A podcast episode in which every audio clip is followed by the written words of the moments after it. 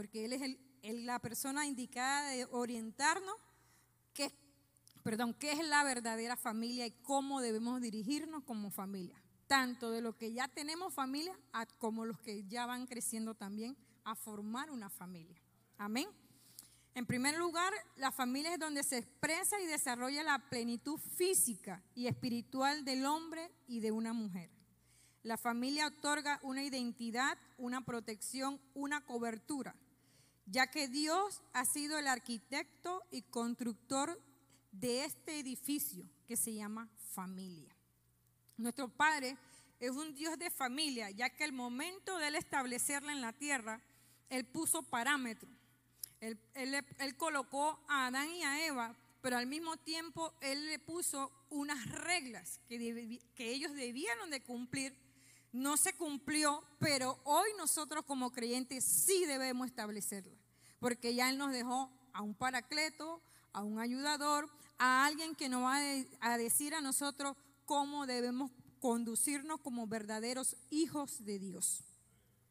En esta noche, esta palabra a mí también es un reto para mí, porque es algo como, como decir, es como la misma palabra dice, un arma cortante de doble filo.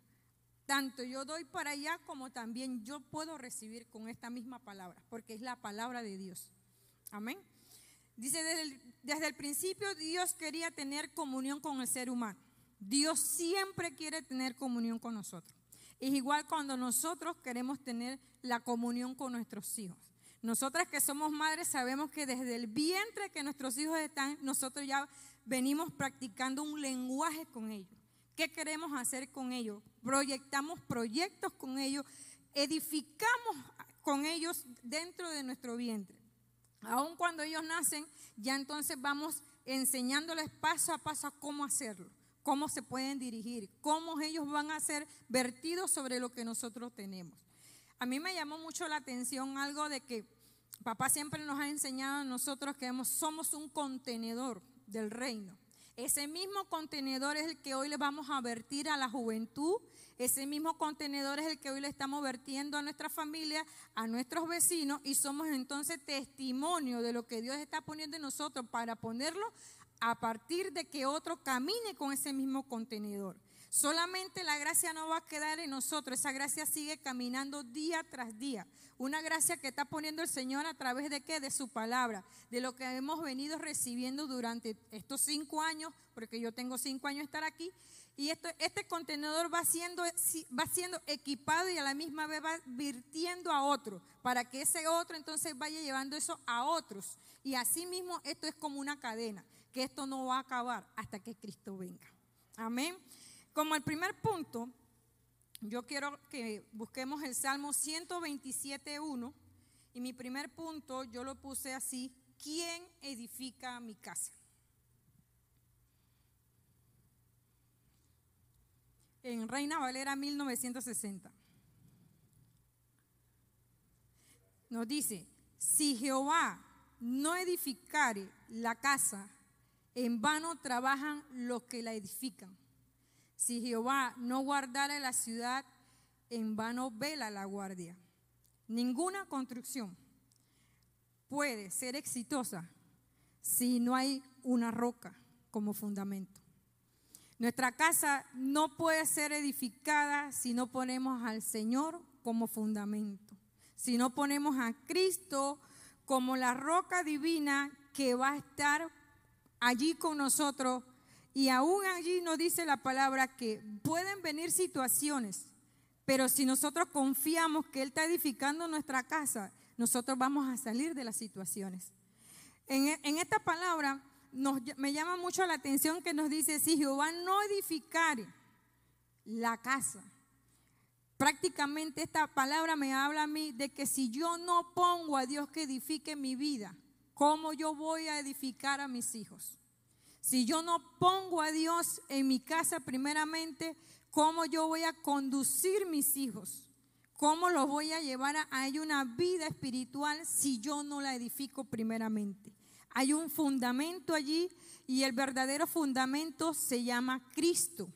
Porque a través de Cristo nosotros estamos teniendo esa fuerza para lograr el fundamento total de que quien está edificando la casa de nosotros es el Padre. Y dice, y si Jehová no guardara la ciudad, en vano vela la guardia. Si el Señor no guarda la ciudad, en vano están los vigilantes. Porque tarde con temprano todo cae si no ponemos al Señor como fundamento. Nos vamos a Mateo 7, 24 y 25 en la versión NTV.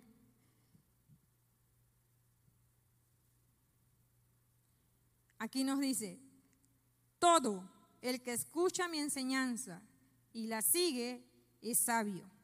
Aquí hablaba Jesús. Como la persona que construye su casa sobre una roca sólida. Aunque llueva cántaros y suban las aguas de la inundación y los vientos golpeen contra esa casa, no se vendrá abajo, porque está construida sobre un lecho de roca. Dice, todo el que escucha, aquí estamos escuchando la palabra del Señor. Dice, mi enseñanza y la sigue es sabio. Y la palabra sabio es, dice que una persona de un buen juicio, es una persona que tiene prudencia, una persona que capta madurez en sus actos y decisiones. Así que aquí en, en el primer verso donde nos dice, todo el que escucha mi enseñanza ya está recibiendo algo con prudencia, ya está siendo advertido, porque dice, todo el que escucha mi enseñanza y sigue es sabio, como la persona que construye y está construyendo que su casa sobre una roca sólida, y la roca es Cristo, porque esta es la demanda que tenemos en este Mateo 7, 24 y 25. Y nos dice, ahí mismo nos dice, y los vientos golpeen contra esa casa y no se vendrá abajo pero es porque ya edificó, ya hubo una persona que comenzó a construir encima de ella y ya tiene una confianza y tiene una prudencia y madurez de que confía en lo que ya él está diciendo. Confía en de que ya la palabra llegó a su vida. Confía de que él tiene una demanda, no solamente en lo natural, sino también en lo espiritual. Dice, el Señor hará de nuestra casa y familia un lugar de gozo, duradero y seguro. La bendición de Dios es la que verdaderamente levanta y enriquece a la familia. Hoy, como hemos escuchado en nuestro Padre Espiritual, todo, para mí todo se basa en lo que tenemos aquí, en nuestro entendimiento. Si nosotros comenzamos a cambiar el entendimiento, podemos cambiar el rumbo de nuestra familia, porque fuimos enseñados en lo natural. Yo lo puedo decir aquí, prácticamente yo fui enseñada en lo natural. Yo no nací en un hogar espiritual, pero mis hijos sí puedo yo inculcarle ahora este camino espiritualmente, porque en lo natural nos enseñaron fue logismo, culturas, y Dios no trabaja ni con logismo ni con cultura. Dios trabaja con un fundamento espiritual. Un fundamento donde Él tiene que ser el centro de nuestra casa, el centro de nuestras vidas. Porque si nosotros nos ponemos a Dios ante todas las cosas y a Jesús como nuestro autor y consumador de la misma fe que todos proyectamos, ¿dónde entonces estamos edificando nuestra familia? ¿Hacia dónde lo estamos llevando? Porque a mí se me ha enseñado que es bueno todo lo natural, pero también es bueno que nuestros hijos vivan espiritualmente buscando y hablando del reino al mismo tiempo que nosotros. Porque nuestros hijos naturalmente van a ir creciendo, van a ser formados. Todos tenemos hijos y queremos que nuestros hijos se formen y en un buen fundamento. Pero si nosotros mismos no les damos las armas suficientes para ellos edificarse, entonces vamos a trabajar aún el doble de lo que hoy a nosotros nos ha costado. Algo que me llama mucho la atención también es que nuestros hijos van a ir con un fundamento aún mayor del que nosotros fuimos vertidos porque ya ellos a la edad que tienen van a ir soltando cosas que quizás nosotros nos costó un tiempo, pero ellos ya ellos no les va a costar porque no se les fue enseñado de esa manera. Amén. Y en el Salmo 91 unos nos dice, Reina Valera 1960. El que habita al abrigo del Altísimo morará bajo la sombra del Omnipotente. Diré yo, Jehová, esperanza mía, castillo mío, mi Dios en quien confiaré. Aquí dice que el que habita, ¿cuántos estamos habitando? ¿Cuántos estamos habitando? Amén, ¿verdad? Estamos habitando al abrigo del Altísimo. ¿Cuántos estamos bajo el paraguas de nuestro Señor? ¿Cuántos nos estamos amparando ante Él todos nuestros días? ¿Cuántos estamos diciéndole al Señor, guárdanos, cuídanos, Señor? Pero aquí mismo nos dice en el verso 2, diré yo a Jehová esperanza mía, castillo mío, mi Dios en quien confiaré, mi Dios en quien estamos poniendo una confianza. A nuestro Señor le estamos confiando nuestra familia, nuestros hijos, una nación. Aún nosotros espiritualmente somos unidos uno con el Señor, pero aún el Señor sigue confiando en papá porque le está enviando personas. Papá está edificando, papá está edificando un pueblo, papá está edificando una nación. ¿Para qué? Como él dice, una palabra responsable de que nosotros como humanos vamos a proyectarla en el momento preciso y esta palabra nos va a salvar en cualquier momento. Esta es la palabra que nos está dando el alimento. Esta es la palabra que nos está enriqueciendo cada día para que en el momento que llegue el momento malo, nosotros tengamos esa palabra de vida, como Él lo acabó de decir, que mi Dios suplirá todo. Porque ya Él lo dijo. Ahora a nosotros nos toca confesarlo. Hay dos tipos de confesión que muchas veces a mí me llama la atención, que es la confesión que nos gobierna y la confesión que nos ata, que no nos deja salir de la circunstancia porque nos callamos. No queremos decirle a Dios lo que realmente Dios quiere de nosotros. Nos limitamos como humanos y Dios no es de límite.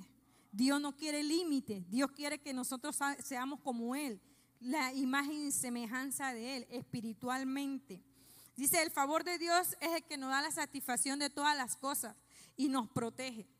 Dios nos protege de todas las cosas. Dice, como creyentes debemos estar dispuestos a alcanzar nuestra verdadera ciudadanía siendo la ciudadanía espiritual y poniéndola como base en cada casa y en cada uno de nuestros hijos. Dice que nosotros debemos enseñarles a nuestros hijos que ellos ya no son ciudadanos aquí en la tierra, sino ciudadanos celestiales. Ellos ya no dependen de lo que el gobierno o de que una persona naturalmente le puede decir. Nuestros hijos dependen de lo que ya la palabra de Dios dijo y va a ser.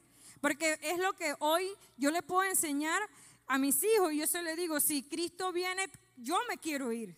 Pero yo también tengo el deseo que ellos se vayan. Pero ¿cómo ellos se van a ir si yo los preparo? Si yo les enseño, si yo los ayudo en el momento de circunstancia a decir, así no es, es como Dios quiere que lo hagamos. Amén. Esta es la palabra y la demanda que hoy podemos tener como padres.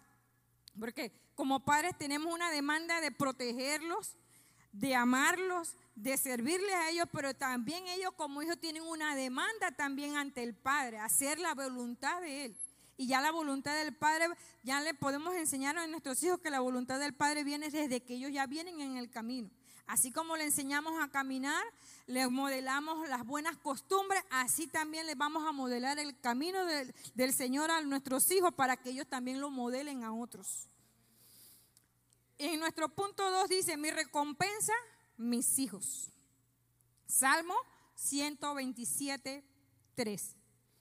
Nueva traducción viviente.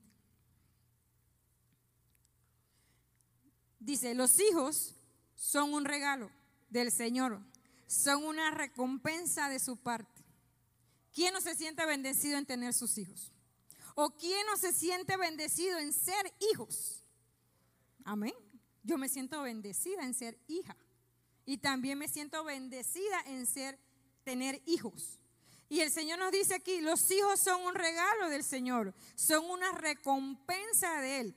Pero sabemos que nuestros hijos no son nuestros, son de Él. Y nosotros tampoco somos de nosotros, porque también le pertenecemos a Él. Así que somos una misma unidad en Él, dice. Y dice, y nuestra seguridad consiste en tener la certeza de que Dios está dirigiendo nuestros planes, que Dios conduce nuestra familia, que Dios hace su voluntad en nosotros. Y si yo me ofrezco a hacer su voluntad, eso me quiere decir que yo estoy en ganancia. Porque la palabra me dice a mí que en Él nada se pierde. Si yo estoy virtiéndole la vida a, a, mis hijos y usted le está virtiendo la vida espiritual a sus hijos, en ellos nada se va a perder. Porque Dios lo sabe todo y lo conoce todo. Todo depende del tiempo de Dios. Todo depende de lo que Él quiera hacer. Y ahora hay una sola palabra y una sola frase que siempre me ha gustado. Nosotros decidimos. Ahora, así como nosotros decidimos, nuestros hijos le toca decidir en el tiempo preciso de Dios. El tiempo de Dios es ahora. El tiempo de Dios es, es exacto, completo. El tiempo de Dios no tiene ni más ni menos, es uno solo. Por eso que cuando aquí la palabra nos dice que los hijos son un regalo del Señor, ¿cuántos padres no se sienten gozosos en tener sus hijos? En poder complacerlo en lo que ellos les pidan, pero así también, ¿cuánto no se sentirá gozoso el Padre de que nosotros nos rindamos a Él? Hagamos su voluntad, tengamos esa confianza de que Él siempre va a estar en nosotros, aún en nuestras debilidades, porque como humanos la vamos a tener. Pero si cambiamos el pensamiento, renovamos nuestra mente, sabemos que en esa situación no nos vamos a quedar, porque ya Jesús nos dio la salida. Él dijo que confiáramos, porque en Él estaba ya todo hecho. Amén. Así que si Jesús lo dijo, yo lo creo. Amén. Y esto es lo que a mí me bendice, porque dice, si me ofrezco en su voluntad, estoy en ganancia eterna. No naturalmente, sino espiritualmente. Porque en el Señor nada se puede perder. Todo es de Él y todo vamos a volver a Él. Pero yo decido, usted decide si quiere volver a Él. Dice, pues si vosotros siendo malos, en Mateo 7:11, dice, pues si vosotros siendo malos sabéis dar buena dádiva a vuestros hijos, cuánto más vuestro Padre que está en los cielos dará buenas cosas a los que le pidan. Pongámonos un momentito a analizar si aún los malos le dan buenos regalos a sus hijos. ¿Cómo el Padre no nos va a regalar a nosotros lo más bello y precioso si Él dice en su palabra que Él dará buenas cosas a los que le pidan? Amén. ¿Cuánto no le estamos pidiendo al Señor? A veces vemos por tardía la respuesta, pero el Señor está siempre escuchándonos a nosotros. Usted nos ha enseñado que para poder recibir tenemos que pedir. Y si pedimos, pedimos con fe. Y si tenemos fe, dice que se hará. Así que a mí me enseña este, este verso que aún las personas siendo malas le dan buenos regalos a sus hijos. Todo lo que viene de Dios es bueno para nosotros. Todo es perfecto. Todo lo que viene de mi Padre viene para bendecirnos, enriquecernos, para darnos y compartir con nosotros lo que ya Él virtió desde hace más de miles de años. Desde que Él inició la tierra, Él ya estableció nuestra bendición. Desde que nosotros nacimos, Él puso en nosotros ya la herencia. Ahora depende de nosotros si queremos adquirir esa herencia. De nosotros depende cuándo la obtenemos, porque ya no es de parte de Él, es parte nuestra. De mi parte o parte de nosotros es que nosotros vamos a recibir eso. ¿Por qué? Porque nosotros estamos, nosotros somos los que le ponemos el pero a Dios. Pero Dios siempre está con los brazos abiertos esperándonos que nosotros actuemos, que nosotros hagamos la demanda, que nosotros digamos, déjeme aquí, Padre, yo voy, yo lo quiero hacer. No es fácil, no es fácil, pero para Él no es imposible.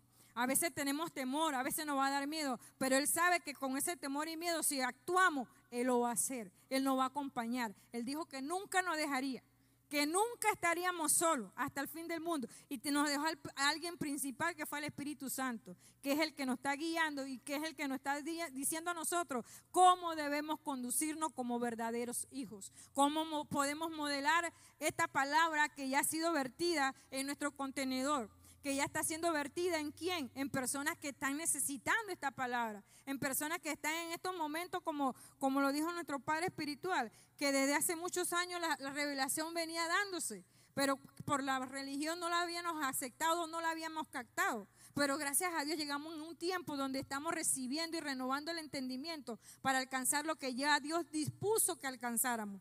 Lo que ya Dios quiere que lleguemos a ser ese varón o esa mujer perfecta en Él, teniendo que la mente renovada y transformada en Él. Nada se puede recibir si no somos transformados.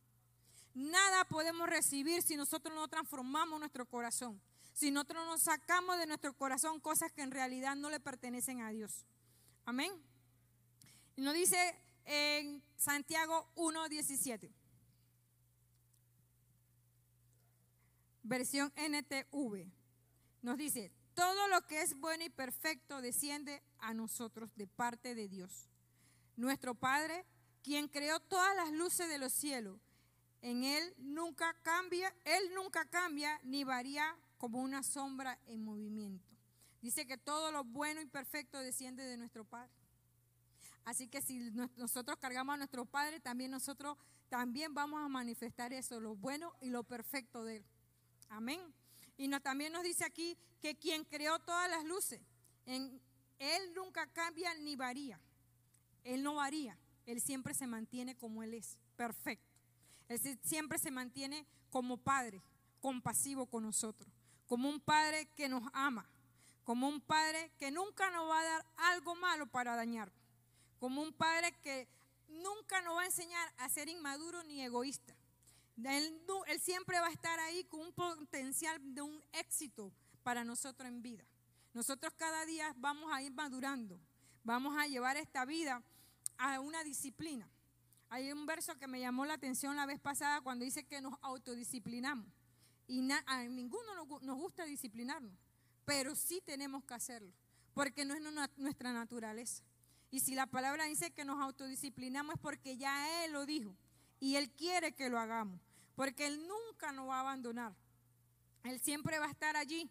Dice que nadie gana una carrera si no se prepara primero. Nadie puede llegar a ganar una carrera si usted no limita primero a un entrenamiento. Para poder ganar tenemos que ser entrenados. Y yo creo que esta es la línea que muchas veces nos cuesta. Esta es la línea que muchas veces nos cuesta es el entrenamiento. Porque a la primera que nos debilitamos y nos cansamos queremos rendirnos. Pero Dios no se rinde. Dios está allí.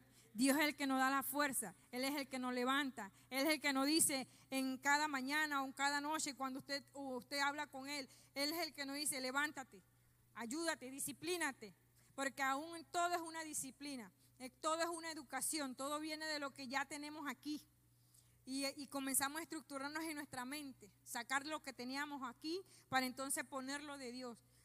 Quitarme yo y poner a Dios primeramente en el primer lugar. Este es, el, este es el deseo que el Padre tiene con nuestra familia, que el Padre tiene con nuestros hijos, que el Padre tiene con una nación. Este es el deseo que el Padre quiere que recibamos eso, la herencia ya está. Pero ¿cómo la vamos a recibir si todavía no sabemos administrar lo que Él nos ha depositado? Amén. ¿Cómo vamos a recibir una herencia si como padres y madres no hemos podido conducirnos, ni hemos podido conducir a nuestra familia? ¿Cómo vamos a recibir una herencia de parte del cielo si Él nos dejó la mejor herencia? Ser hijos. Hijos, y dice, y herederos. Cuando somos hijos y herederos, entonces podemos entender que el reino de Dios ya se manifestó en nosotros. Estamos alcanzando esa vida eterna, estamos alcanzando de lo que no hemos visto, viendo lo visible ya en nuestras vidas, pero todo va junto, todo va con la disciplina y la enseñanza. Nos enseñan y nos disciplina. ¿Por qué? Porque la palabra dice, a nosotros nos da, la mejor parte donde nos dice a nosotros que somos ya herederos. Y como herederos tenemos que entonces ser unos buenos administradores. Dios no, va, Dios no nos va a dar algo para que nosotros lo malgastemos ni lo derrochemos. Dios lo que quiere es que nosotros aprendamos a ser buenos administradores. Diga, yo quiero ser un buen administrador de tu reino, Señor. Esta palabra me bendice mucho cuando dice, la mejor herencia que un padre o una madre le pueda dejar a sus hijos es enseñarles a cómo ir al reino. Que del reino se manifiesta lo invisible y visible y eso no es trabajo ni del pastor ni de la iglesia es un trabajo de nosotros como padres, desde la casa. Amén. Y algo que yo puse aquí, lo puse porque lo sentí así, es el tiempo. Todo se basa en el tiempo a lo que usted le está dedicando. Si usted le está dedicando un tiempo a Dios con sus hijos, créalo que ahí hay recompensa. Si usted le está dedicando el tiempo a otras cosas, créalo que también ahí va a tener una estrechez. Dios no demanda en esta noche es que tengamos el tiempo de comunión con nuestros hijos.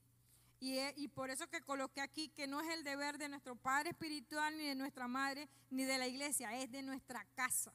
Dios trabaja desde nuestra casa. Aquí recibimos de lo que ya Él está invirtiendo en nuestros padres, pero desde casa a nosotros nos toca formar y seguir transformando esas vidas.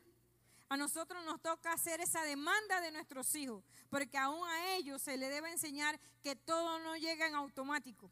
Todo llega porque el Padre le place dárnoslos a nosotros. Todo llega porque Él quiere que nosotros tengamos esa vida de comunión con Dios. Y no es porque sean muy chiquitos o sean muy grandes. Todos tenemos ese derecho de decirle, Padre, estoy aquí. Me presento delante de ti y estoy con mi familia. Quiero honrarte, quiero glorificarte y eso se enseña en casa. Por eso es que cuando yo digo, no es trabajo ni del pastor ni de la iglesia, sino de nosotros como padres de tener ese tiempo de comunión con nuestros hijos. Así como compartimos buenas cosas con nuestros hijos, así quiere Dios que compartamos con nuestros hijos la palabra de Él, su enseñanza, su reino, de que ellos dependan de lo invisible para que se haga visible en, sus vidas. Amén.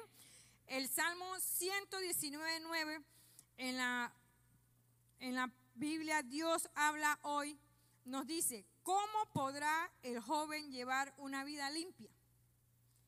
Viviendo de acuerdo con tu palabra.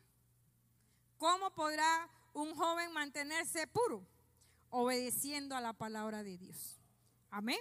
En esta enseñanza yo sé que eh, pude vertir ciertas líneas que son los padres, los hijos y los jóvenes. Porque algo importante es que todo concluye en una misma familia. Amén. Algo que tenemos que es una familia, un núcleo familiar completo, desde bebé hasta el más adulto.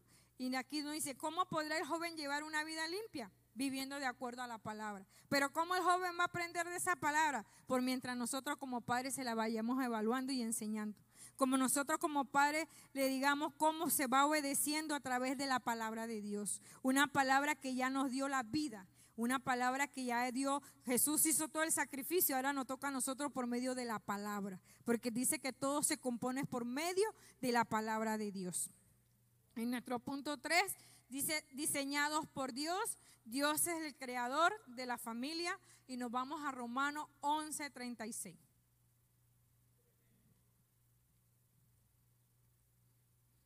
Gloria a Dios dice.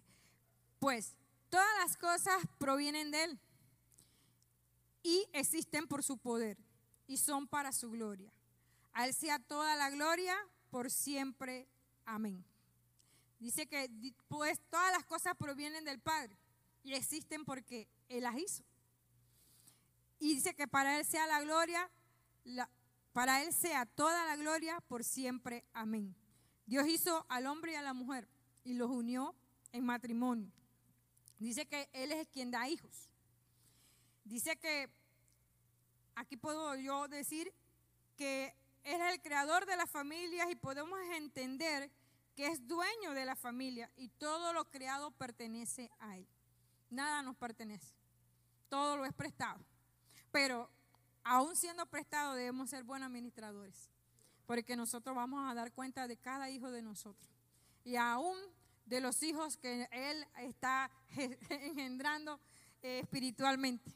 Porque dice que tenemos que darle cuenta a Él. Dice, la familia le pertenece a Él y podemos afirmar que somos administradores de Él y daremos cuenta de nuestros hijos porque ellos son sus hijos.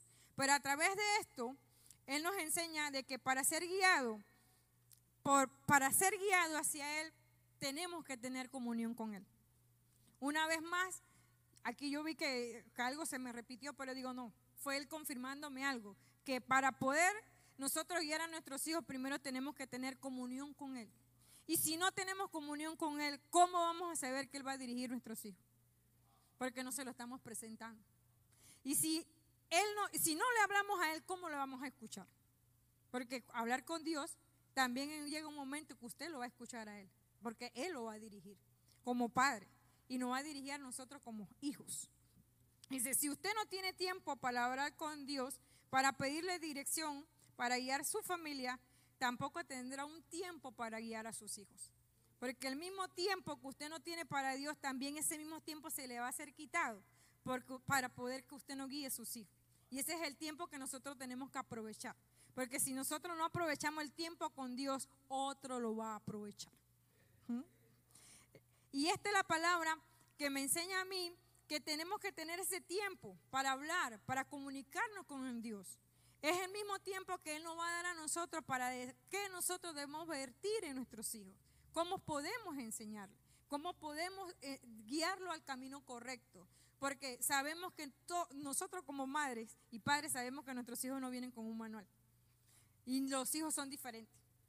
Tanto el varón como la mujer son diferentes.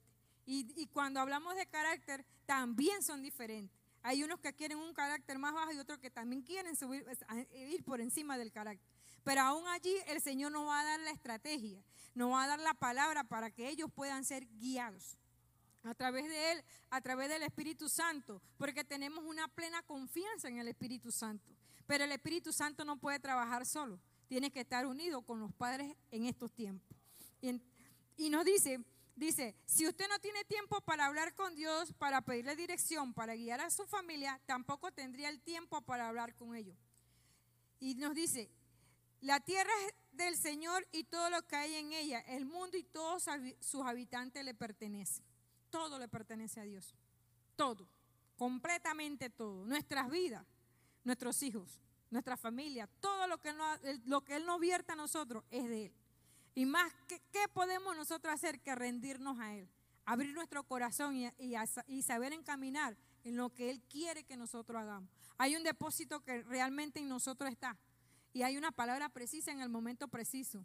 Por eso es que muchas veces nosotros dice, ¿quién es el que habló? No, fue el Espíritu Santo, pero así el Señor ya la tiene aquí. El Señor ya tiene una palabra precisa para cada uno de nosotros y nos está llevando conforme de que aprendamos que la comunión con Él es primero. La vida espiritual se basa en nuestra comunión con el Padre y no podemos dejar a nuestra familia afuera. Porque todos tenemos, estamos en un solo núcleo, nuestra casa. Y nuestra casa es el que nos está, Él nos está guiando para que nuestra casa encamine en el camino perfecto. Seamos hijos del Padre de la luz. Y si Él es luz, nosotros somos luces también.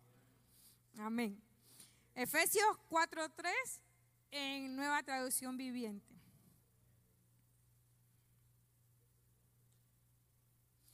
No dice el verso Efesios 4.3 hagan todo lo posible en mantenerse unidos en el Espíritu y enlazados mediante la paz.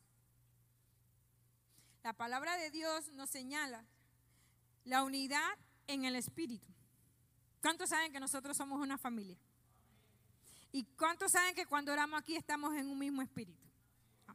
¿Cuántos sabemos que si nosotros invitamos al Espíritu Santo y hacemos, lo hacemos partícipe de, de esa oración, partícipe de lo que Él está haciendo en este lugar, así mismo tenemos que hacerlo en nuestra casa.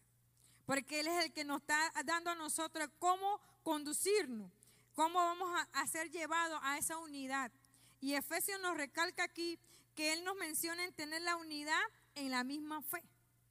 Dice que nosotros debemos profesar la misma fe. Todo es alcanzado por medio de la fe. En nuestro corazón esa palabra tiene que estar inculcada, la fe, porque con fe es que yo atraigo lo que el Señor quiere que alcancemos. Por fe yo traigo la plenitud del conocimiento de Dios a mi vida. Por fe yo me voy a llevar ese pensamiento que no tengo que tener cautivo al pensamiento de Cristo. Amén. Por fe yo llamo las cosas que no son como si fuesen. Amén. Entonces, esto es lo que nos quiere decir en Efesios 4:3, que hagan todo lo posible por mantenerse unidos. Dios no quiere familia desunida. Dios llama a que nosotros estemos unidos, tanto espiritualmente y enlazados mediante la paz. ¿La paz de quién? Del reino de los cielos en nosotros. Amén. Una paz que hoy quizás hoy seamos pocos en este lugar, pero el día de mañana van a haber más hijos, van a haber más familia, van a haber más descendencia. Viene creciendo una descendencia que ya no se le puede explicar naturalmente, ya se le va a enseñar a vivir ellos espiritualmente. Y claro que van a venir circunstancias, van a venir pruebas, pero de esas todas el Señor nos libra. Dice, solamente tenemos que tener fe. Y dice aquí, la palabra de Dios me enseña que la unidad en el Espíritu y me hace la invitación a participar de ella en la vida de mi hogar. Me muestra el tiempo en que se debe buscar esta unidad y también me menciona que al tenerla llegaré a una unidad de fe. Allí alcanzaré la plenitud del conocimiento del Hijo de Dios, Jesucristo. Dice, toda alabanza sea para Dios el Padre, nuestro Señor Jesucristo, quien nos ha bendecido con toda clase de bendiciones. ¿Cuántos saben que ya papá mencionó hace un rato? Con toda clase de bendiciones nos ha bendecido el Señor, tanto espiritualmente como naturalmente. En lo natural recibimos cuando nuestro corazón y nuestra fe se pone de acuerdo. Amén. Dice que en lo natural recibimos porque estamos unidos al mismo Señor, al mismo Cristo. Y tanto estamos completos en Él. ¿Para qué? Para que podamos hacer su voluntad. Somos el espejo de Cristo en la tierra. Somos el ejemplo del Señor en la tierra. No amamos porque nos nace amar. Amamos porque ya Él está en nosotros. Y así como Él amó con compasión y amor, hoy nos toca a nosotros también esa misma demanda. Amén. Esa misma demanda donde Él nos dice que completo estamos en Él, porque dice que solo a través de Él nuevas son todas las cosas. Muy, un verso muy hermoso, el que, el que podemos mencionar cuando dice que nueva criatura somos. Amén. Quizás en nuestro natural seguimos siendo lo mismo, pero espiritualmente somos completamente mudados. Somos completamente restaurados y podemos mencionar que completamente hay familias que necesitan ser restauradas. Amén. Por eso que cuando nos habla aquí de que somos bendecidos con todas las bendiciones espirituales, son a través de Cristo. Cristo lo hizo todo. Amén. Él nos dio, Él no nos dio una nueva familia. Él no dio la misma, nada más que va a cambiar y transformar nuestro hogar. Pero para poder hacerlo tenemos que hacer la invitación a Él. Para poder hacerlo tenemos una demanda que tenemos que hablar con Él, tener comunión con Él. Y no nada más eso, sino vertirle a nuestros hijos lo que Él es.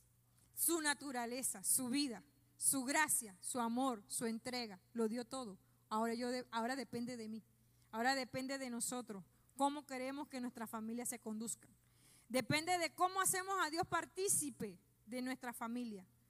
Cómo hacemos que nuestros hogares sean, sean inculcados los valores del verdadero reino. ¿Verdad? ¿Cómo van a ser inculcados los valores de la verdad? Porque también se nos enseñó que también hay mentiras. Pero la verdadera verdad es la que prevalece. Porque dice que el Señor en su palabra nos dice que eh, del corazón de Él nos creó a todos. Del corazón de Él podemos mencionar que Él endereza aún lo torcido. Amén. Y dice que Él alinea lo eterno a lo eterno. Y en esta noche, lo que a mí más me impactó fue el, el del mensaje es el texto donde él él me dice, la familia es un diseño del cielo. La familia no es porque es naturalmente en la tierra, ya lo venía creando desde el cielo. Amén.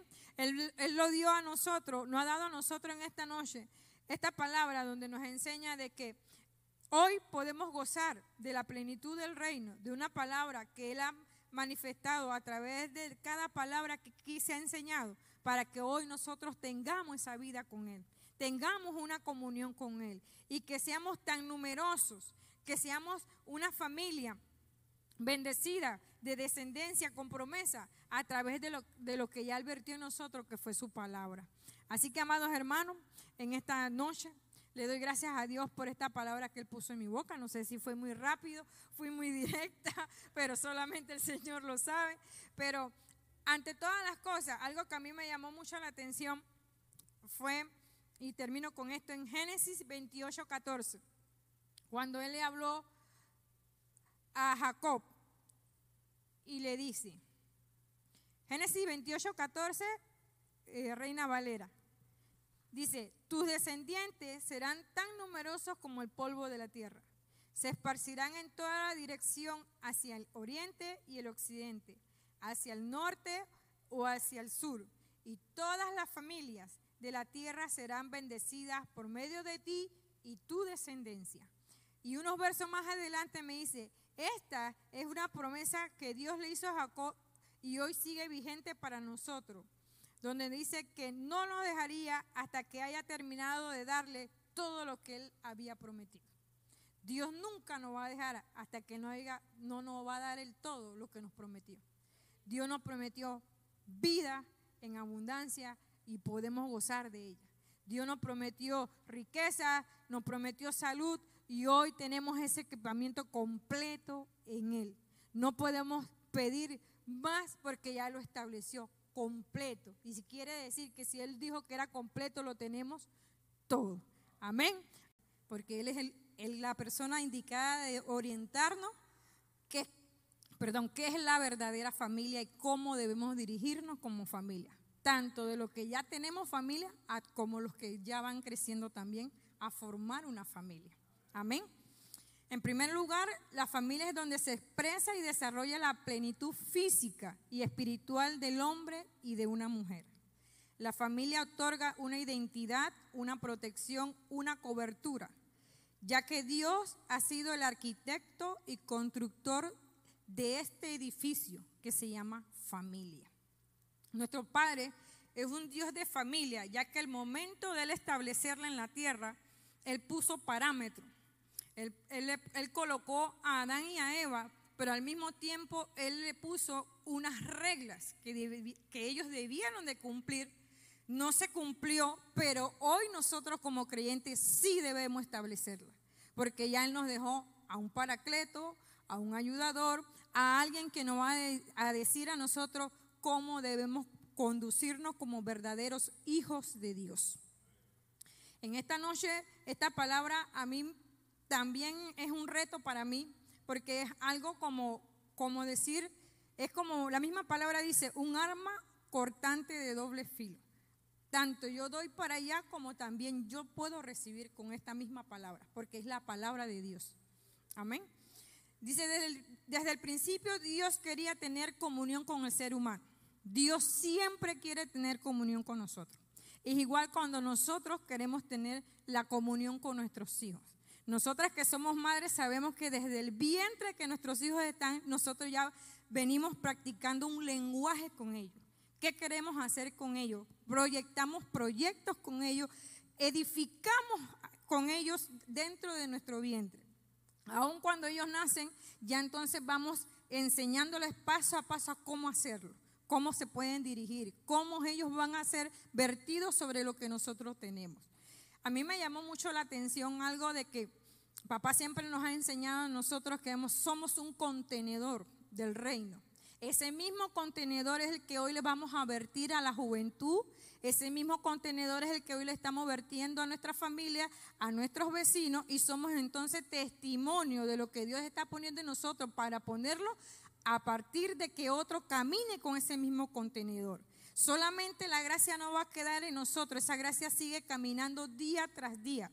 Una gracia que está poniendo el Señor a través de qué? De su palabra, de lo que hemos venido recibiendo durante estos cinco años, porque yo tengo cinco años de estar aquí, y este contenedor va siendo, va siendo equipado y a la misma vez va virtiendo a otro, para que ese otro entonces vaya llevando eso a otros. Y así mismo esto es como una cadena, que esto no va a acabar hasta que Cristo venga. Amén. Como el primer punto, yo quiero que busquemos el Salmo 127.1 y mi primer punto yo lo puse así, ¿quién edifica mi casa? En Reina Valera 1960. Nos dice, si Jehová no edificare la casa, en vano trabajan los que la edifican. Si Jehová no guardara la ciudad, en vano vela la guardia. Ninguna construcción puede ser exitosa si no hay una roca como fundamento. Nuestra casa no puede ser edificada si no ponemos al Señor como fundamento, si no ponemos a Cristo como la roca divina que va a estar allí con nosotros. Y aún allí nos dice la palabra que pueden venir situaciones, pero si nosotros confiamos que Él está edificando nuestra casa, nosotros vamos a salir de las situaciones. En, esta palabra me llama mucho la atención que nos dice, si Jehová no edificare la casa, prácticamente esta palabra me habla a mí de que si yo no pongo a Dios que edifique mi vida, ¿cómo yo voy a edificar a mis hijos? Si yo no pongo a Dios en mi casa primeramente, ¿cómo yo voy a conducir mis hijos? ¿Cómo los voy a llevar a, a una vida espiritual si yo no la edifico primeramente? Hay un fundamento allí y el verdadero fundamento se llama Cristo. Porque a través de Cristo nosotros estamos teniendo esa fuerza para lograr el fundamento total de que quien está edificando la casa de nosotros es el Padre. Y dice, y si Jehová no guardara la ciudad, en vano vela la guardia. Si el Señor no guarda la ciudad, en vano están los vigilantes. Porque tarde con temprano todo cae si no ponemos al Señor como fundamento. Nos vamos a Mateo 7, 24 y 25 en la versión NTV.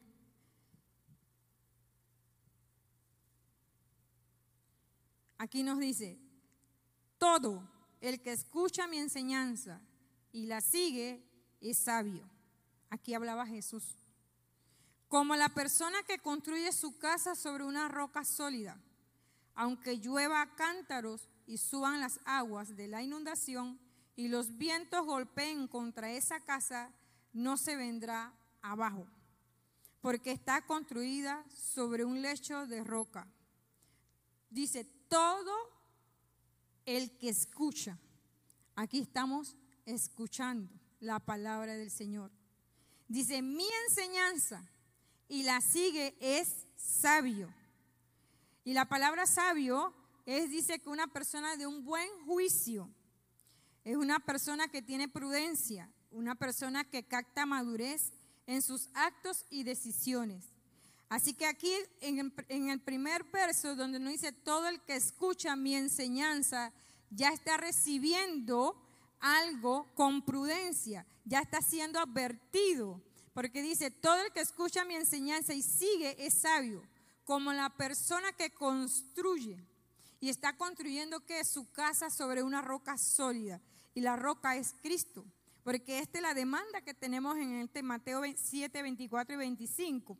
Y nos dice, ahí mismo nos dice, y los vientos golpeen contra esa casa y no se vendrá abajo pero es porque ya edificó, ya hubo una persona que comenzó a construir encima de ella y ya tiene una confianza y tiene una prudencia y madurez de que confía en lo que ya él está diciendo. Confía en de que ya la palabra llegó a su vida. Confía de que él tiene una demanda, no solamente en lo natural, sino también en lo espiritual. Dice, el Señor hará de nuestra casa y familia un lugar de gozo, duradero y seguro. La bendición de Dios es la que verdaderamente levanta y enriquece a la familia. Hoy, como hemos escuchado en nuestro Padre Espiritual, todo, para mí todo se basa en lo que tenemos aquí, en nuestro entendimiento. Si nosotros comenzamos a cambiar el entendimiento, podemos cambiar el rumbo de nuestra familia, porque fuimos enseñados en lo natural. Yo lo puedo decir aquí, prácticamente yo fui enseñada en lo natural. Yo no nací en un hogar espiritual, pero mis hijos sí puedo yo inculcarle ahora este camino espiritualmente, porque en lo natural nos enseñaron fue logismo, culturas, y Dios no trabaja ni con logismo ni con cultura. Dios trabaja con un fundamento espiritual. Un fundamento donde Él tiene que ser el centro de nuestra casa, el centro de nuestras vidas. Porque si nosotros no ponemos a Dios ante todas las cosas y a Jesús como nuestro autor y consumador de la misma fe que todos proyectamos, ¿dónde entonces estamos edificando nuestra familia? ¿Hacia dónde lo estamos llevando? Porque a mí se me ha enseñado que es bueno todo lo natural, pero también es bueno que nuestros hijos vivan espiritualmente buscando y hablando del reino al mismo tiempo que nosotros. Porque nuestros hijos naturalmente van a ir creciendo, van a ser formados. Todos tenemos hijos y queremos que nuestros hijos se formen y en un buen fundamento. Pero si nosotros mismos no les damos las armas suficientes para ellos edificarse, entonces vamos a trabajar aún el doble de lo que hoy a nosotros nos ha costado. Algo que me llama mucho la atención también es que nuestros hijos van a ir con un fundamento aún mayor del que nosotros fuimos vertidos. Porque ya ellos a la edad que tienen van a ir soltando cosas que quizás nosotros nos costó un tiempo pero ellos ya ellos no les va a costar porque no se les fue enseñado de esa manera. Amén. Y en el Salmo 91, uno nos dice, Reina Valera 1960, el que habita al abrigo del Altísimo morará bajo la sombra del Omnipotente.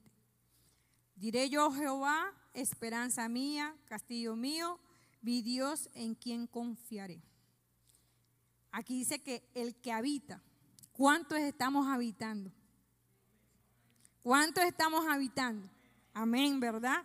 Estamos habitando al abrigo del Altísimo. ¿Cuántos estamos bajo el paraguas de nuestro Señor? ¿Cuántos nos estamos amparando ante Él todos nuestros días? ¿Cuántos estamos diciéndole al Señor, guárdanos, cuídanos, Señor? Pero aquí mismo nos dice en el verso 2, diré yo a Jehová esperanza mía Castillo mío, mi Dios en quien confiaré, mi Dios en quien estamos poniendo una confianza. A nuestro Señor le estamos confiando nuestra familia, nuestros hijos, una nación. Aún nosotros espiritualmente somos unidos uno con el Señor, pero aún el Señor sigue confiando en papá porque le está enviando personas.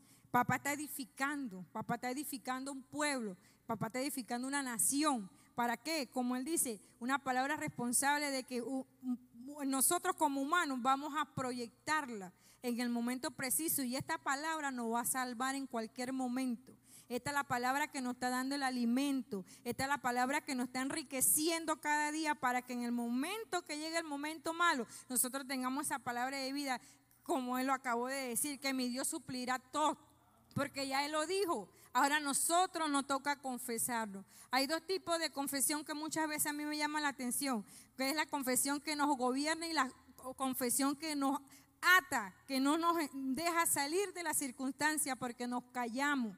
No queremos decirle a Dios lo que realmente Dios quiere de nosotros. Nos limitamos como humanos y Dios no es de límite. Dios no quiere límite. Dios quiere que nosotros seamos como Él la imagen y semejanza de Él espiritualmente. Dice, el favor de Dios es el que nos da la satisfacción de todas las cosas y nos protege. Dios nos protege de todas las cosas. Dice, como creyentes debemos estar dispuestos a alcanzar nuestra verdadera ciudadanía, siendo la ciudadanía espiritual y poniéndola como base en cada casa y en cada uno de nuestros hijos. Dice que nosotros debemos enseñar a nuestros hijos que ellos ya no son ciudadanos aquí en la tierra, sino ciudadanos celestiales. Ellos ya no dependen de lo que el gobierno o de que una persona naturalmente le puede decir. Nuestros hijos dependen de lo que ya la palabra de Dios dijo y va a ser. Porque es lo que hoy yo le puedo enseñar a mis hijos y yo se le digo, si Cristo viene, yo me quiero ir. Pero yo también tengo el deseo que ellos se vayan. Pero ¿cómo ellos se van a ir si yo los preparo? Si yo les enseño, si yo los ayudo en el momento de circunstancia a decir, así no es, es como Dios quiere que lo hagamos. Amén. Esta es la palabra y la demanda que hoy podemos tener como padres. Porque como padres tenemos una demanda de protegerlos, de amarlos, de servirles a ellos, pero también ellos como hijos tienen una demanda también ante el Padre, hacer la voluntad de Él. Y ya la voluntad del Padre, ya le podemos enseñar a nuestros hijos que la voluntad del Padre viene desde que ellos ya vienen en el camino. Así como le enseñamos a caminar, les modelamos las buenas costumbres, así también les vamos a modelar el camino del, del Señor a nuestros hijos para que ellos también lo modelen a otros. En nuestro punto 2 dice, mi recompensa, mis hijos. Salmo 127, 3. Nueva traducción viviente. Dice, los hijos son un regalo del Señor, son una recompensa de su parte. ¿Quién no se siente bendecido en tener sus hijos? ¿O quién no se siente bendecido en ser hijos? Amén. Yo me siento bendecida en ser hija. Y también me siento bendecida en ser, tener hijos. Y el Señor nos dice aquí, los hijos son un regalo del Señor, son una recompensa de Él. Pero sabemos que nuestros hijos no son nuestros, son de Él. Y nosotros tampoco somos de nosotros, porque también le pertenecemos a Él. Así que somos una misma unidad en Él, dice. Y dice, y nuestra seguridad consiste en tener la certeza de que Dios está dirigiendo nuestros planes que Dios conduce nuestra familia, que Dios hace su voluntad en nosotros y si yo me ofrezco a hacer su voluntad, eso me quiere decir que yo estoy en ganancia. Porque en, la palabra me dice a mí que en Él nada se pierde. Si yo estoy virtiéndole la vida a, a, mis hijos y usted le está virtiendo la vida espiritual a sus hijos, en ellos nada se va a perder. Porque Dios lo sabe todo y lo conoce todo. Todo depende del tiempo de Dios. Todo depende de lo que Él quiera hacer. Y ahora hay una sola palabra y una sola frase que siempre me ha gustado. Nosotros decidimos. Ahora, así como nosotros decidimos, nuestros hijos le toca decidir en el tiempo preciso de Dios. El tiempo de Dios es ahora. El tiempo de Dios es, es exacto, completo.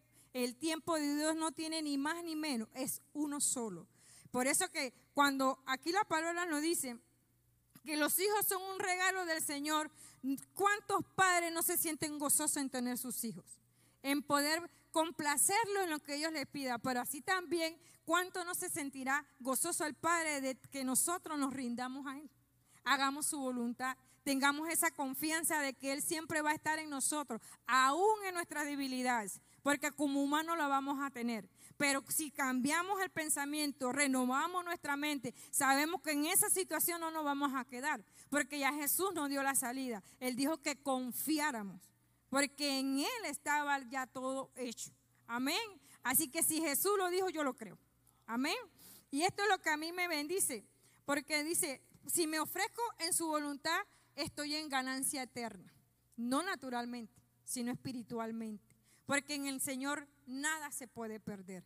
Todo es de Él y todo vamos a volver a Él. Pero yo decido, usted decide si quiere volver a Él. Dice, pues si vosotros siendo malos, en Mateo 7:11, dice, pues si vosotros siendo malos sabéis dar buena dádiva a vuestros hijos, cuánto más vuestro Padre que está en los cielos dará buenas cosas a los que le pidan. Pongámonos un momentito a analizar si aún los malos le dan buenos regalos a sus hijos. ¿Cómo el Padre no nos va a regalar a nosotros lo más bello y precioso si Él dice en su palabra que Él dará buenas cosas a los que le pidan? Amén. ¿Cuánto no le estamos pidiendo al Señor? A veces vemos por tardía la respuesta, pero el Señor está siempre escuchándonos a nosotros. Usted nos ha enseñado que para poder recibir tenemos que pedir. Y si pedimos, pedimos con fe. Y si tenemos fe, dice que se hará. Así que a mí me enseña este, este verso que aún las personas haciendo malas le dan buenos regalos a sus hijos. Todo lo que viene de Dios es bueno para nosotros. Todo es perfecto. Todo lo que viene de mi Padre viene para bendecirnos, enriquecernos, para darnos y compartir con nosotros lo que ya Él virtió desde hace más de miles de años. Desde que Él inició la tierra, Él ya estableció nuestra bendición. Desde que nosotros nacimos, Él puso en nosotros ya la herencia. Ahora depende de nosotros si queremos adquirir esa herencia. De nosotros depende cuándo la obtenemos, porque ya no es de parte de Él, es parte nuestra. De mi parte o parte de nosotros es que nosotros vamos a recibir eso. ¿Por qué? Porque nosotros estamos, nosotros somos los que le ponemos el pero a Dios. Pero Dios siempre está con los brazos abiertos esperándonos que nosotros actuemos, que nosotros hagamos la demanda, que nosotros digamos, déjeme aquí, Padre, yo voy, yo lo quiero hacer. No es fácil, no es fácil, pero para Él no es imposible. A veces tenemos temor, a veces nos va a dar miedo, pero Él sabe que con ese temor y miedo, si actuamos, Él lo va a hacer, Él nos va a acompañar. Él dijo que nunca nos dejaría, que nunca estaríamos solos hasta el fin del mundo. Y nos dejó a alguien principal que fue el Espíritu Santo, que es el que nos está guiando y que es el que nos está diciendo a nosotros cómo debemos conducirnos como verdaderos hijos, cómo podemos modelar esta palabra que ya ha sido vertida en nuestro contenedor que ya está siendo vertida en quién? En personas que están necesitando esta palabra, en personas que están en estos momentos, como, como lo dijo nuestro Padre Espiritual, que desde hace muchos años la, la revelación venía dándose, pero por la religión no la habíamos aceptado, no la habíamos captado. Pero gracias a Dios llegamos en un tiempo donde estamos recibiendo y renovando el entendimiento para alcanzar lo que ya Dios dispuso que alcanzáramos. Lo que ya Dios quiere que lleguemos a ser ese varón o esa mujer perfecta en Él, teniendo que la mente renovada y transformada en Él. Nada se puede recibir si no somos transformados. Nada podemos recibir si nosotros no transformamos nuestro corazón. Si nosotros no sacamos de nuestro corazón cosas que en realidad no le pertenecen a Dios. Amén. Nos dice en Santiago 1.17. Versión NTV. Nos dice, todo lo que es bueno y perfecto desciende a nosotros de parte de Dios. Nuestro Padre, quien creó todas las luces de los cielos. En Él nunca cambia, Él nunca cambia ni varía como una sombra en movimiento. Dice que todo lo bueno y perfecto desciende de nuestro Padre. Así que si nosotros cargamos a nuestro Padre, también nosotros también vamos a manifestar eso, lo bueno y lo perfecto de Él. Amén. Y también nos dice aquí que quien creó todas las luces, en, Él nunca cambia ni varía. Él no varía. Él siempre se mantiene como Él es, perfecto. Él siempre se mantiene como Padre, compasivo con nosotros, como un Padre que nos ama, como un padre que nunca nos va a dar algo malo para dañar, como un padre que nunca nos va a enseñar a ser inmaduro ni egoísta. Él, él, siempre va a estar ahí con un potencial de un éxito para nosotros en vida. Nosotros cada día vamos a ir madurando, vamos a llevar esta vida a una disciplina. Hay un verso que me llamó la atención la vez pasada cuando dice que nos autodisciplinamos. Y a ninguno nos gusta disciplinarnos pero sí tenemos que hacerlo, porque no es nuestra naturaleza. Y si la palabra dice que nos autodisciplinamos es porque ya Él lo dijo y Él quiere que lo hagamos, porque Él nunca nos va a abandonar. Él siempre va a estar allí. Dice que nadie gana una carrera si no se prepara primero. Nadie puede llegar a ganar una carrera si usted no limita primero a un entrenamiento. Para poder ganar tenemos que ser entrenados. Y yo creo que esta es la línea que muchas veces nos cuesta. Esta es la línea que muchas veces nos cuesta es el entrenamiento. Porque a la primera que nos debilitamos y nos cansamos queremos rendirnos. Pero Dios no se rinde. Dios está allí. Dios es el que nos da la fuerza. Él es el que nos levanta. Él es el que nos dice en cada mañana o en cada noche cuando usted, usted habla con Él. Él es el que nos dice, levántate, ayúdate, disciplínate. Porque aún todo es una disciplina. Eh, todo es una educación, todo viene de lo que ya tenemos aquí. Y, comenzamos a estructurarnos en nuestra mente, sacar lo que teníamos aquí para entonces ponerlo de Dios. O quitarme yo y poner a Dios primeramente en el primer lugar. Este es, el, este es el deseo que el Padre tiene con nuestra familia, que el Padre tiene con nuestros hijos, que el Padre tiene con una nación. Este es el deseo que el Padre quiere que recibamos eso. La herencia ya está. Pero ¿cómo la vamos a recibir si todavía no sabemos administrar lo que Él nos ha depositado? Amén. ¿Cómo vamos a recibir una herencia si como padres y madres no hemos podido conducirnos, ni hemos podido conducir a nuestra familia? ¿Cómo vamos a recibir una herencia de parte del cielo si Él nos dejó la mejor herencia? Ser hijos. Hijos, y dice, y herederos. Cuando somos hijos y herederos, entonces podemos entender que el reino de Dios ya se manifestó en nosotros. Estamos alcanzando esa vida eterna, estamos alcanzando de lo que no hemos visto, viendo lo visible ya en nuestras vidas, pero todo va junto, todo va con la disciplina y la enseñanza. Nos enseñan y nos disciplina. ¿Por qué? Porque la palabra dice, a nosotros nos da, la mejor parte donde nos dice a nosotros que somos ya herederos. Y como herederos tenemos que entonces ser unos buenos administradores. Dios no, va, Dios no nos va a dar algo para que nosotros lo malgastemos ni lo derrochemos. Dios lo que quiere es que nosotros aprendamos a ser buenos administradores. Diga, yo quiero ser un buen administrador de tu reino, Señor. Esta palabra me bendice mucho cuando dice, la mejor herencia que un padre o una madre le pueda dejar a sus hijos es enseñarles a cómo ir al reino. Que del reino se manifiesta lo invisible y visible y eso no es trabajo ni del pastor ni de la iglesia. Es un trabajo de nosotros como padres, desde la casa. Amén. Y algo que yo puse aquí, lo puse porque lo sentí así, es el tiempo. Todo se basa en el tiempo a lo que usted le está dedicando. Si usted le está dedicando un tiempo a Dios con sus hijos, créalo que ahí hay recompensa. Si usted le está dedicando el tiempo a otras cosas, créalo que también ahí va a tener una estrechez.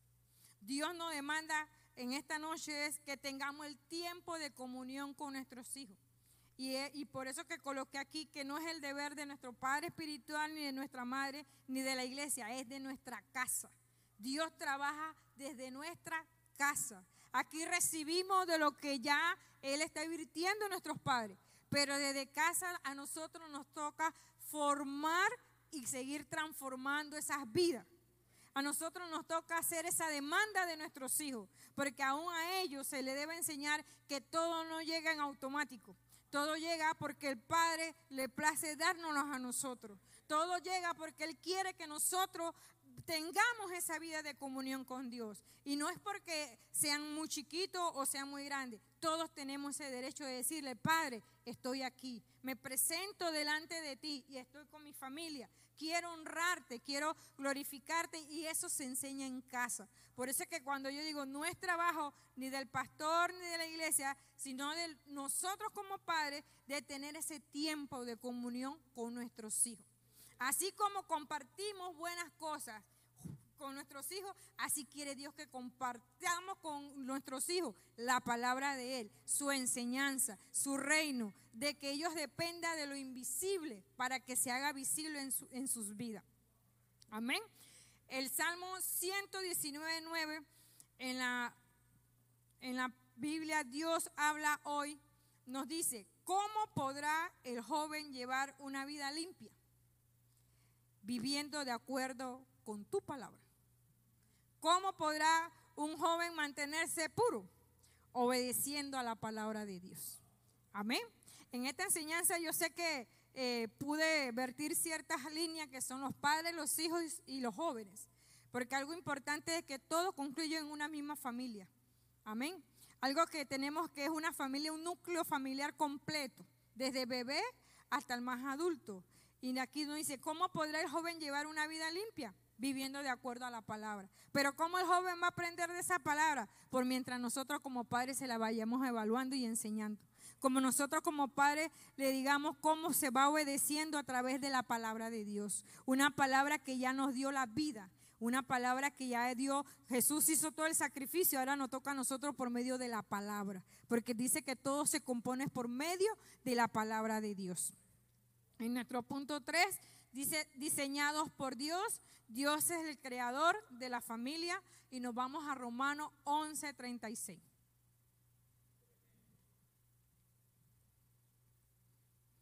Gloria a Dios dice. Pues todas las cosas provienen de Él y existen por su poder y son para su gloria. A Él sea toda la gloria por siempre. Amén. Dice que pues todas las cosas provienen del Padre y existen porque Él las hizo. Y dice que para Él sea la gloria, para Él sea toda la gloria por siempre. Amén. Dios hizo al hombre y a la mujer y los unió en matrimonio. Dice que Él es quien da hijos. Dice que, aquí puedo yo decir que Él es el creador de las familias y podemos entender que es dueño de la familia y todo lo creado pertenece a Él. Nada nos pertenece. Todo lo es prestado. Pero aún siendo prestado debemos ser buenos administradores. Porque nosotros vamos a dar cuenta de cada hijo de nosotros. Y aún de los hijos que Él está engendrando eh, espiritualmente. Porque dice que tenemos que darle cuenta a Él. Dice, La familia le pertenece a Él y podemos afirmar que somos administradores de Él y daremos cuenta de nuestros hijos porque ellos son sus hijos. Pero a través de esto, Él nos enseña de que para ser guiado, por, para ser guiado hacia Él, tenemos que tener comunión con Él. Una vez más, aquí yo vi que, que algo se me repitió, pero digo, no, fue Él confirmándome algo, que para poder nosotros guiar a nuestros hijos, primero tenemos que tener comunión con Él. Y si no tenemos comunión con Él, ¿cómo vamos a saber que Él va a dirigir nuestros hijos? Porque no se lo estamos presentando. Y si, él no, si no le hablamos a Él, ¿cómo le vamos a escuchar? Porque hablar con Dios también llega un momento que usted lo va a escuchar a Él, porque Él lo va a dirigir como padre y nos va a dirigir a nosotros como hijos. Dice, si usted no tiene tiempo para hablar con Dios, para pedirle dirección, para guiar su familia, tampoco tendrá un tiempo para guiar a sus hijos. Porque el mismo tiempo que usted no tiene para Dios, también ese mismo tiempo se le va a ser quitado para poder que usted no guíe a sus hijos. Y ese es el tiempo que nosotros tenemos que aprovechar. Porque si nosotros no aprovechamos el tiempo con Dios, otro lo va a aprovechar. ¿Mm? Y esta es la palabra que me enseña a mí que tenemos que tener ese tiempo para hablar, para comunicarnos con Dios. Es el mismo tiempo que Él nos va a dar a nosotros para que nosotros debemos vertir en nuestros hijos. ¿Cómo podemos enseñarle? ¿Cómo podemos eh, guiarlo al camino correcto? Porque sabemos que nosotros como madres y padres sabemos que nuestros hijos no vienen con un manual. Y los hijos son diferentes.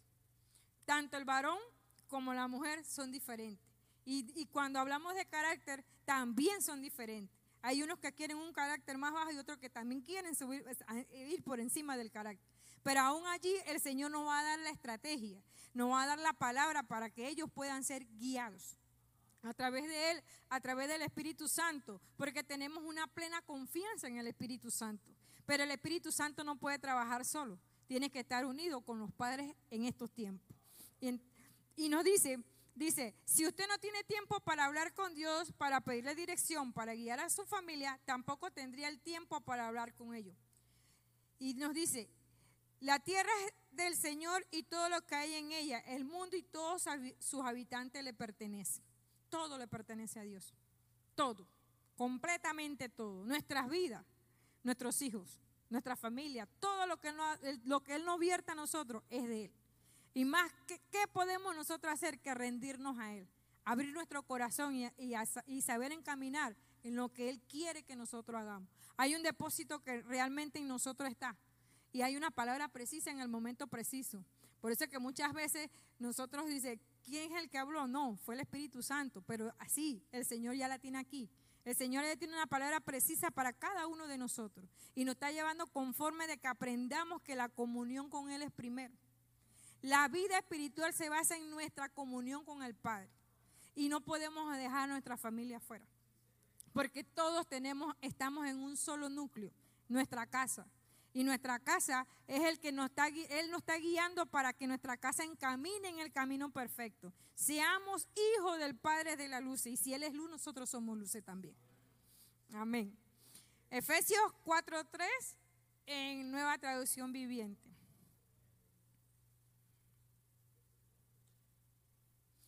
No dice el verso Efesios 4:3. Hagan todo lo posible en mantenerse unidos en el Espíritu y enlazados mediante la paz. La palabra de Dios nos señala la unidad en el Espíritu. ¿Cuántos saben que nosotros somos una familia? ¿Y cuántos saben que cuando oramos aquí estamos en un mismo espíritu?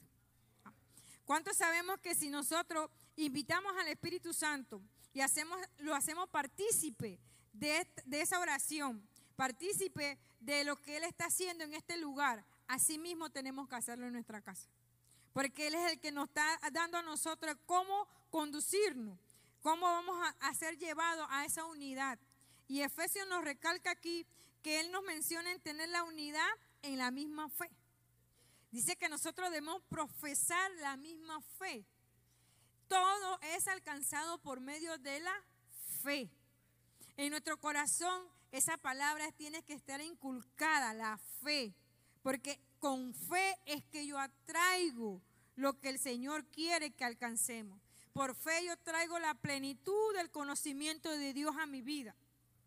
Por fe yo me voy a llevar ese pensamiento que no tengo que tener cautivo al pensamiento de Cristo. Amén. Por fe yo llamo las cosas que no son como si fuesen. Amén. Entonces, esto es lo que nos quiere decir en Efesios 4:3, que hagan todo lo posible por mantenerse unidos. Dios no quiere familia desunida. Dios llama a que nosotros estemos unidos, tanto espiritualmente y enlazados mediante la paz. ¿La paz de quién? Del reino de los cielos en nosotros. Amén. Una paz que hoy quizás, hoy seamos poco en este lugar, pero el día de mañana van a haber más hijos, van a haber más familia, van a haber más descendencia. Viene creciendo una descendencia que ya no se le puede explicar naturalmente, ya se le va a enseñar a vivir ellos espiritualmente. Y claro que van a venir circunstancias, van a venir pruebas, pero de esas todas el Señor nos libra. Dice, solamente tenemos que tener fe. Y dice aquí, la palabra de Dios me enseña que la unidad en el Espíritu y me hace la invitación a participar de ella en la vida de mi hogar. Me muestra el tiempo en que se debe buscar esta unidad y también me menciona que al tenerla llegaré a una unidad de fe. Allí alcanzaré la plenitud del conocimiento del Hijo de Dios, Jesucristo. Dice, toda alabanza sea para Dios el Padre, nuestro Señor Jesucristo, quien nos ha bendecido con toda clase de bendiciones. ¿Cuántos saben que ya papá mencionó hace un rato? Con toda clase de bendiciones nos ha bendecido el Señor, tanto espiritualmente como naturalmente. En lo natural recibimos cuando nuestro corazón y nuestra fe se pone de acuerdo. Amén. Dice que en lo natural recibimos porque estamos unidos al mismo Señor, al mismo Cristo. Y tanto estamos completos en Él. ¿Para qué? Para que podamos hacer su voluntad. Somos el espejo de Cristo en la tierra. Somos el ejemplo del Señor en la tierra. No amamos porque nos nace amar, amamos porque ya Él está en nosotros. Y así como Él amó con compasión y amor, hoy nos toca a nosotros también esa misma demanda. Amén. Esa misma demanda donde Él nos dice que completo estamos en Él, porque dice que solo a través de Él nuevas son todas las cosas. Muy, un verso muy hermoso, el que, el que podemos mencionar cuando dice que nueva criatura somos. Amén. Quizás en nuestro natural seguimos siendo lo mismo, pero espiritualmente somos completamente mudados. Somos completamente restaurados y podemos mencionar que completamente hay familias que necesitan ser restauradas. Amén. Por eso que cuando nos habla aquí de que somos bendecidos con todas las bendiciones espirituales, son a través de Cristo. Cristo lo hizo todo. Amén. Él no dio, él no nos dio una nueva familia. Él no dio la misma, nada más que va a cambiar y transformar nuestro hogar. Pero para poder hacerlo tenemos que hacer la invitación a Él. Para poder hacerlo tenemos una demanda que tenemos que hablar con Él, tener comunión con Él. Y no nada más eso, sino vertirle a nuestros hijos lo que Él es. Su naturaleza, su vida, su gracia, su amor, su entrega. Lo dio todo. Ahora, yo ahora depende de mí.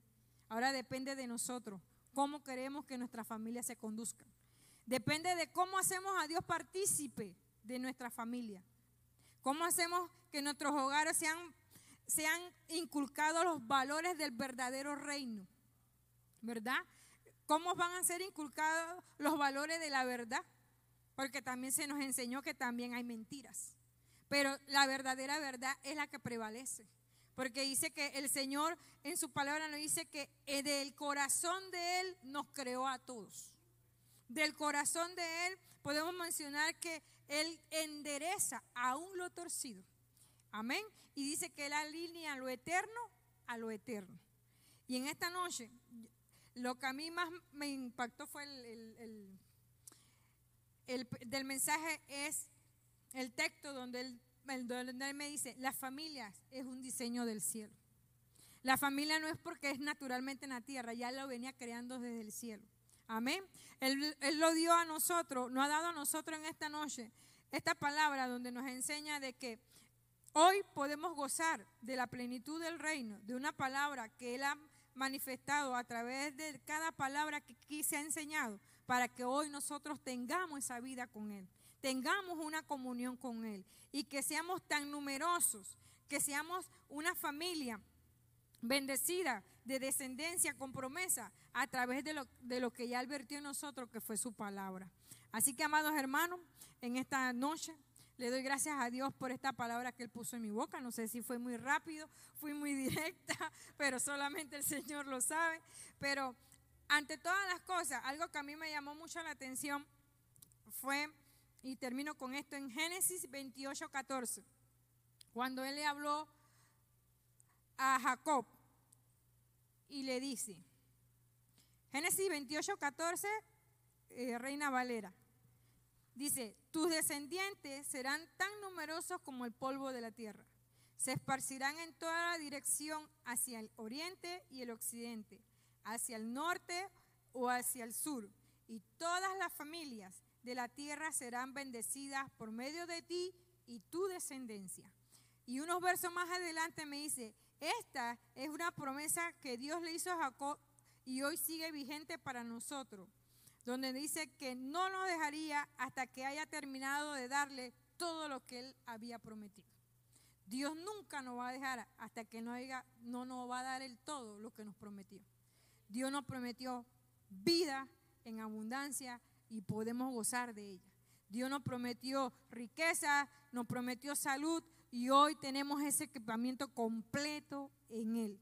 No podemos pedir más porque ya lo estableció completo. Y si quiere decir que si Él dijo que era completo, lo tenemos todo. Amén.